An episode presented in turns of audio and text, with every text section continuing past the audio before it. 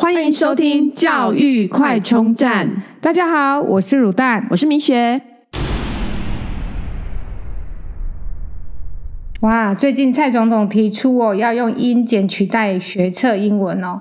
教育部也回应了，说明年度是不可能改变的。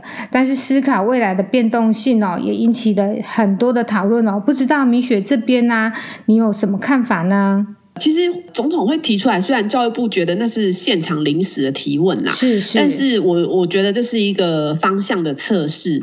那呃，我看网络上有非常多正反不同的讨论，这样有的人会觉得说，哇，每次英检的费用很高啊。那通常台湾的家长都会希望考呃考很多次，然后选最好的那一次，所以这样成本就会很多。对啊，那而且也有人在讲说，哎，那如果学英检可以取代学测英文，是不是？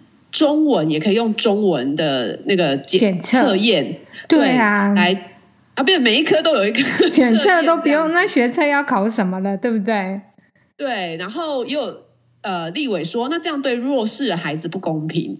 然后也有人讲说啊，这样子其实好像这样的英文考试比较能够落实真正的英语教育，因为大部分的英检都包含了听说读写这样子。嗯，没错。嗯，那。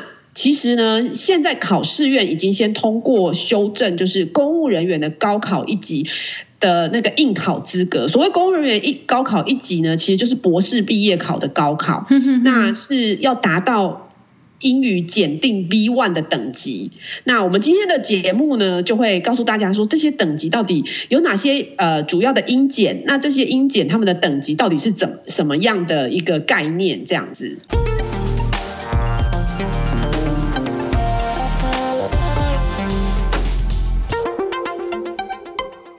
坊间英检真的很多哦，然后其实我们也都没有办法统合出一个，就是到底什么是最适合我们的小孩的一个英检方式哦。我们今天就来聊一聊有关于哦，目前台湾啊，就是针对儿童的英检大概有哪些？嗯，对，那其实儿童英检呢，就是主要是分三大体系，因为其实英检的名目真的非常的多。刚开始我们真的是。眼花缭乱啊！所以经过整理之后呢，我找出了三大体系的儿童英检。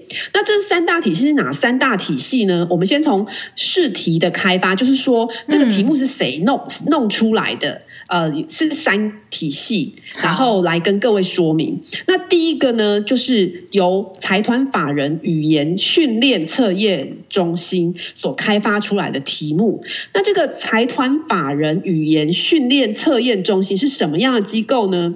啊，它是在那个台大的校区里面。然后这个机构呢，过去是。美国以前早期可能民国四五十年代呢，那时候的美元时期，民国五十四年左右呢，美元就说当时就是美国有一些援助台湾的计划，在这个计划底下产生出来的机构，就是要协助这些受训的人去接受英语的训练。所产生的这样子，但是这是第一个体系。那另外第二个体系呢，它的出题的就是来源就是英国试题中心，然后还有英国剑桥大学语言测评考试院，其实就是英国的体系。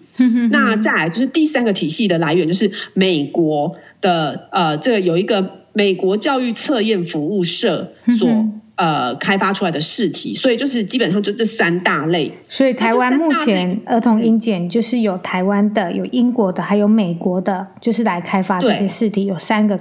三个部分，对对对，那这三个试题呢，再把它看，就是在台湾的主办方，嗯、那主办方呢，其实就是承办单位了哈。是是。那承办单位呢，呃，其实刚刚讲第一个的财团法人语言训练测验中心，主办方也是同一个机构。嗯、那它所发展出来就是所谓的小学英检，然后再延伸出去就是全民英检，其实就是全民英检的儿童版。就是叫小学英检，我们称为 GEPT Kids。好，这个是第一个体系。第二个体系，刚刚讲的这个英国的体系呢，它的承办的单位、主办方是师德文教。各位，呃，师德文教是一个什么样的机构呢？其实各位有没有听过英语书非常有名的敦煌书局？有。对对。其实这个师德文教呢，就是敦煌书局 所主办的。那它发展出来的两个儿童英检呢，呃，一个体系是剑桥儿童英语认证，是英文简称 YLE。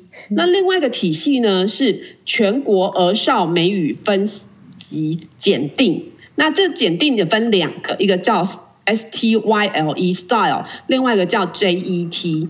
那这是两个不同的等级，其实 JET 是比较高一点的，那 Style 就是可能就是从那个比较小的开始的这样好。然后在刚刚讲的第三个等级，美国教育测验服务社，它的承办的主办单位叫做中兴股份有限公司。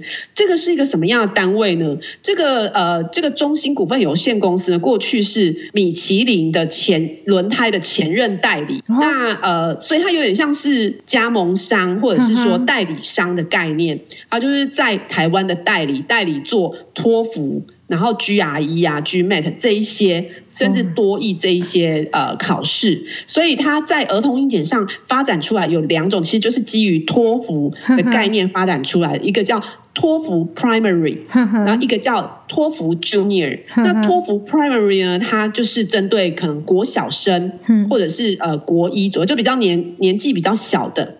那托福 Junior 呢，就是 for 呃就是。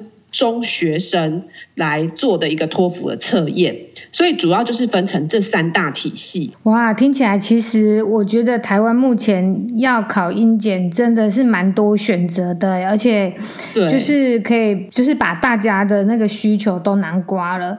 那我们这样子儿童英检考完之后，后续的英检要怎么衔接呢？儿童。英检呢，它的衔接其实我们根据这三大体系来说，哈，刚刚讲的这个小学英检就是衔接，当然就是全民英检。对，大家耳熟能详的。对对，那全民英检呢，就就有分初级、中级、中高级、高级跟优级这么多等级。剑桥儿童英语认证跟全国儿少英语分级检定这两个呢，它后续可能就是有呃剑桥国际英语认证，就更进阶的。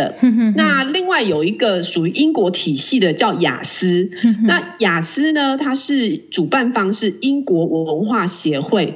那什么是英国文化协会呢？其实它就是英国呃政府，它为了宣传这个英语英国的文化，然后所成立的一个有点类似半官方的一个机构来做这个雅思的测验。那所以相对它的官方色彩会比较重一点。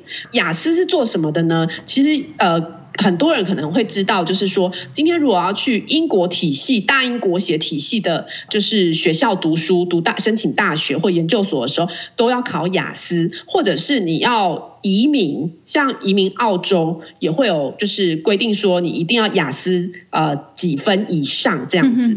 所以这个雅思就是大部分就是升学或者是移民。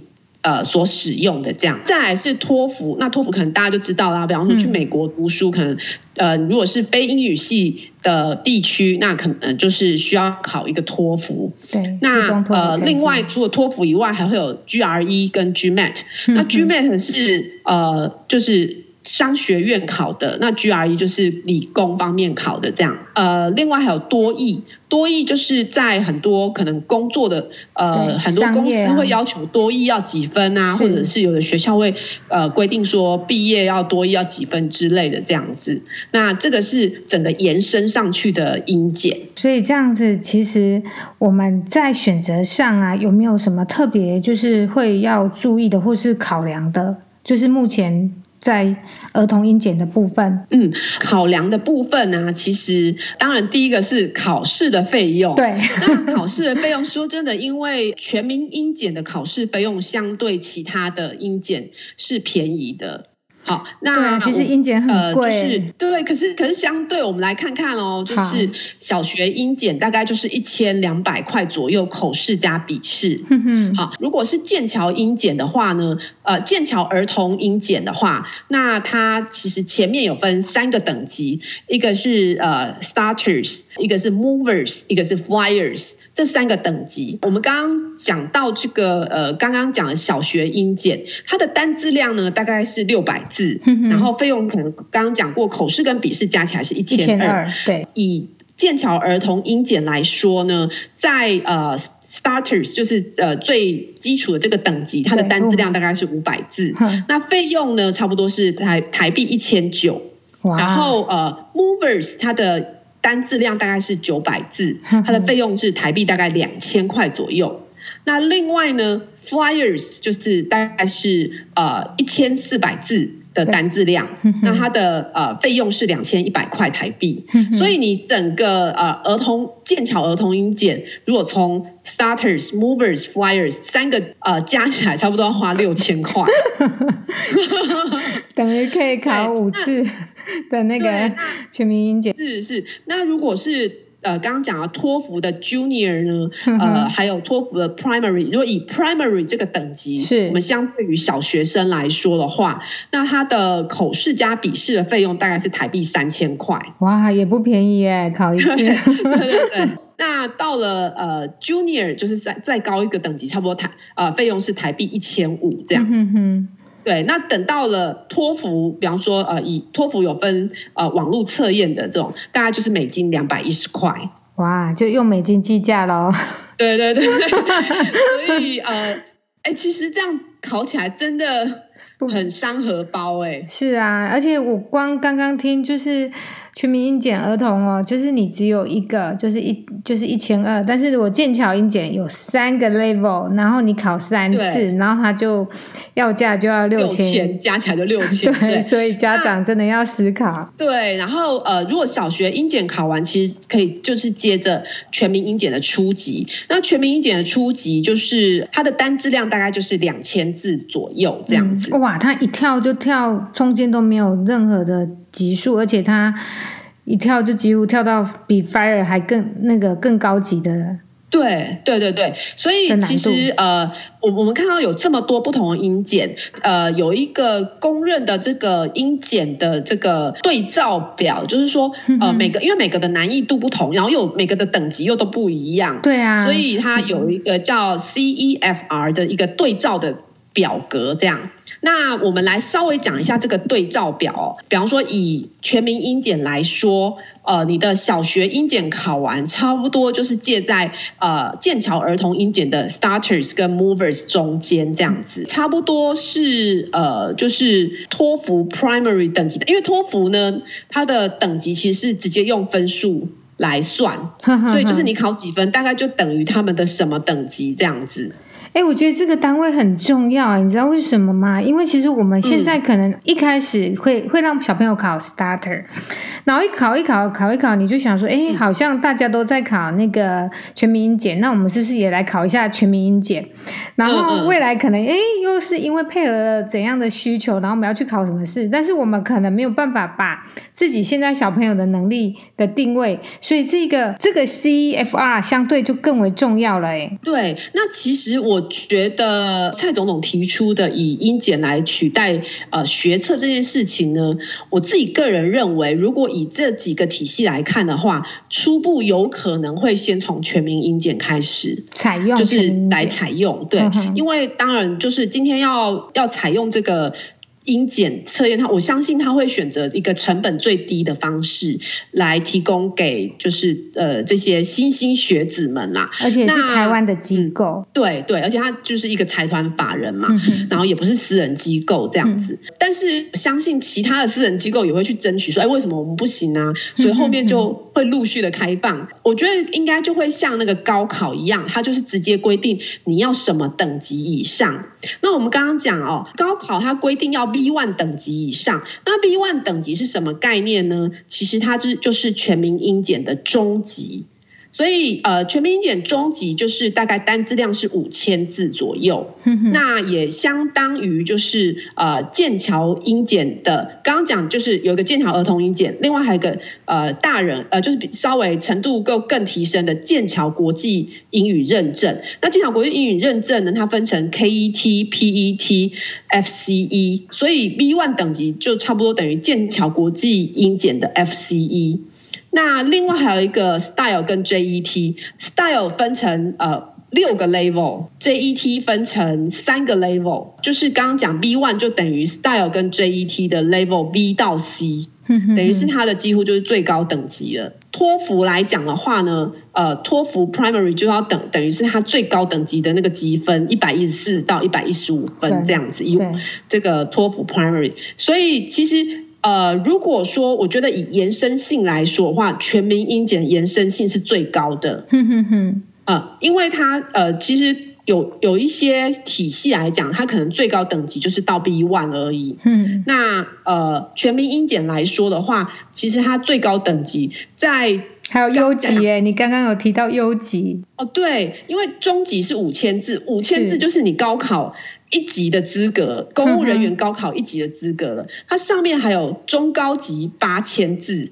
然后还有高级跟优级，所以它其实全民英检的延伸性是呃可以延伸到就是很顶级，range 很广，对，可以 cover 的程度 range 很广。嗯，所以基本上如果是台湾使用的话，基本上全民英检的程度应该。就是很能足够去评量这件事情。嗯，当然，如果你有海外读书的需求，是呃，当然是可以思考这个国际认证的这一些呃英检的测验这样。哇，刚刚米雪聊了这么多，各位听众一定想说哇，这个整个都不飒飒，不用紧张，我们一定会帮大家整理一张很重要的，我们表格都会放在我们的 FB 上面，也呃欢迎各位可以去参考。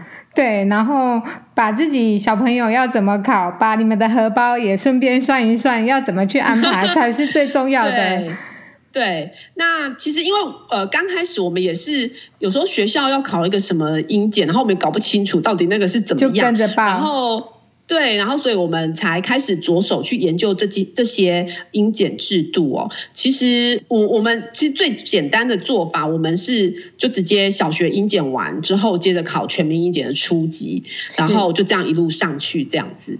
对，而且也是最符合台湾学制的要求啦。其实就是跟着这个进度走，嗯、至少不会出大错。对，对对对对，嗯，好哦，那我们今天的那个。呃，儿童英检还有聊我们的那个英检制度，对，我们想要用英检取代学测的这个议题，然后也跟大家分享喽。嗯，谢谢各位，让大家多多了解各式不同的英检，那各有利弊，那就看每个人的需求喽。对，好，谢谢大家，嗯，谢谢，拜拜。如果你喜欢我们的节目，记得订阅并持续收听我们的节目，也欢迎大家到我们的粉丝专业留言与分享哦。教育快充站，下次再见喽，拜拜。